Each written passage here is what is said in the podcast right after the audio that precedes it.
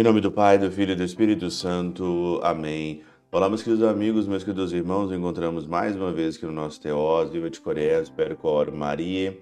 Nesse dia 29 de janeiro de 2023, nesse domingo, nós estamos então aqui no nosso quarto domingo já do nosso tempo comum, nesse ano aqui A.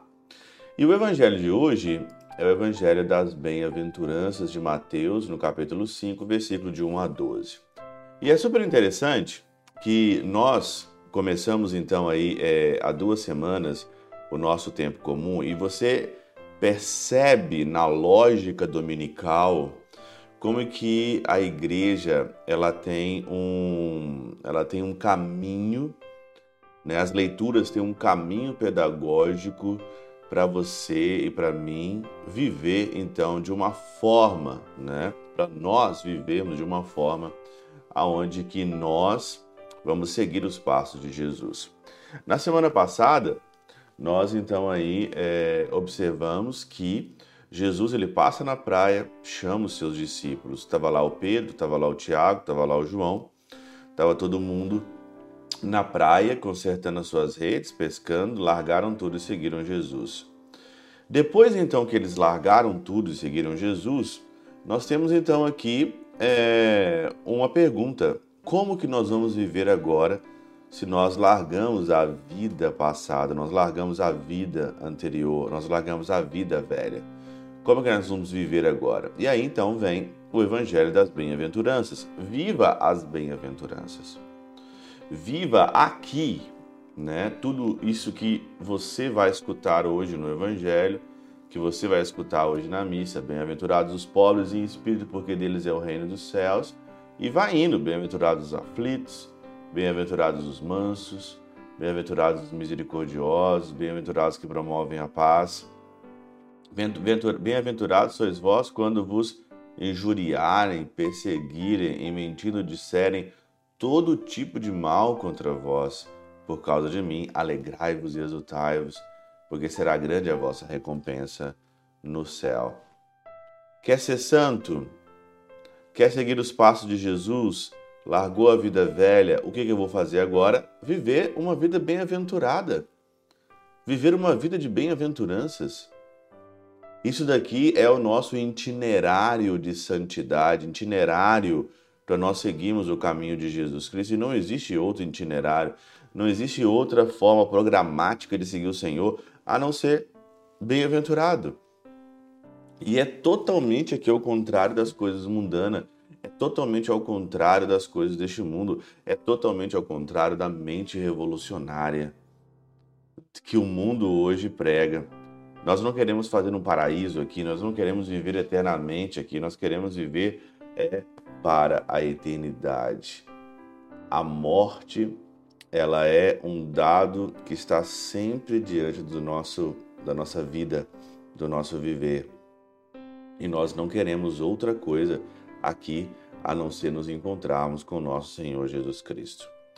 Nós deveríamos aqui meditar cada bem-aventurança, só que o tempo não permite, o tempo é curto, eu não tenho assim tanto tempo para nós então aqui meditarmos com mais profundidade, né, é, as bem-aventuranças. Mas uma aqui me chamou muita atenção hoje, quando eu, quando acabei de ler aqui as bem-aventuranças, eu parei e uma me chamou muita atenção, que é essa aqui no versículo 5. Bem-aventurados os que choram, porque serão consolados.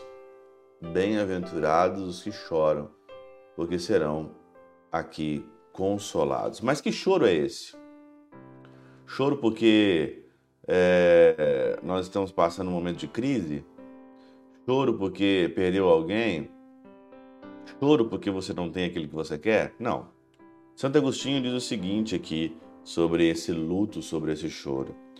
O luto é a tristeza causada pela perda de pessoas queridas.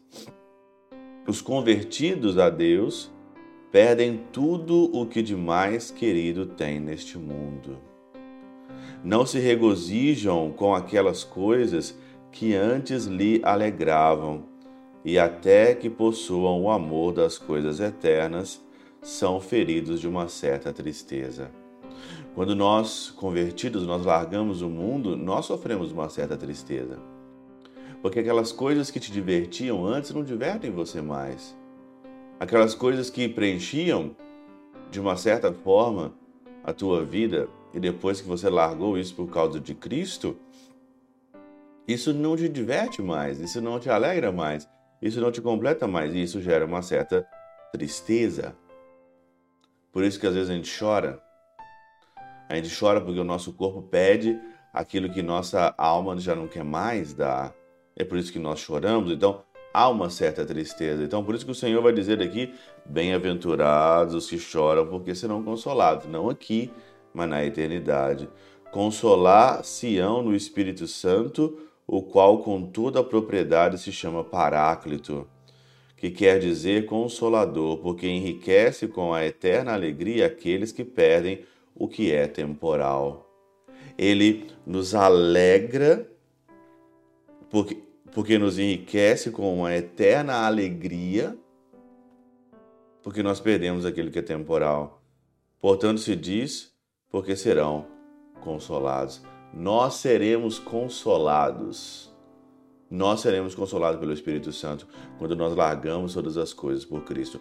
Eu fico imaginando Pedro, Tiago e João talvez passaram por um momento de tristeza, largaram as redes, largaram a pesca, largaram a vida passada, tiveram talvez um momento de tristeza, mas foram consolados no Pentecostes pelo Espírito Santo. O Espírito Santo veio, apossou-se da vida deles e eles não queriam trocar nada mais por aquele que é o nosso Salvador e Redentor. Por isso que a primeira a segunda leitura da missa diz o seguinte aqui, ó. O Senhor escolheu, né? O Senhor escolheu aqui o que era o que era desprezado no mundo, escolheu o que o mundo considera como fraco para confundir aquilo que é forte. Deus escolheu o que para o mundo é sem importância e desprezado para assim mostrar a inutilidade do que é considerado importante. O Senhor escolhe o que é fraco o Senhor escolhe aqueles que choram, porque o Senhor vai consolar. O Senhor não quer aqueles que são fortes nas coisas temporais. Eles querem aqueles que são fracos ainda na busca da eternidade, porque Ele completa o desejo do nosso coração. Pela intercessão de São Chabel de Mangluf, São Padre Pio de Peltrautina, Santa Teresinha, do Menino Jesus e o Doce Coração de Maria, Deus Todo-Poderoso vos abençoe. Pai, Filho e Espírito Santo, Deus sobre vós e convosco permaneça para sempre. Amém.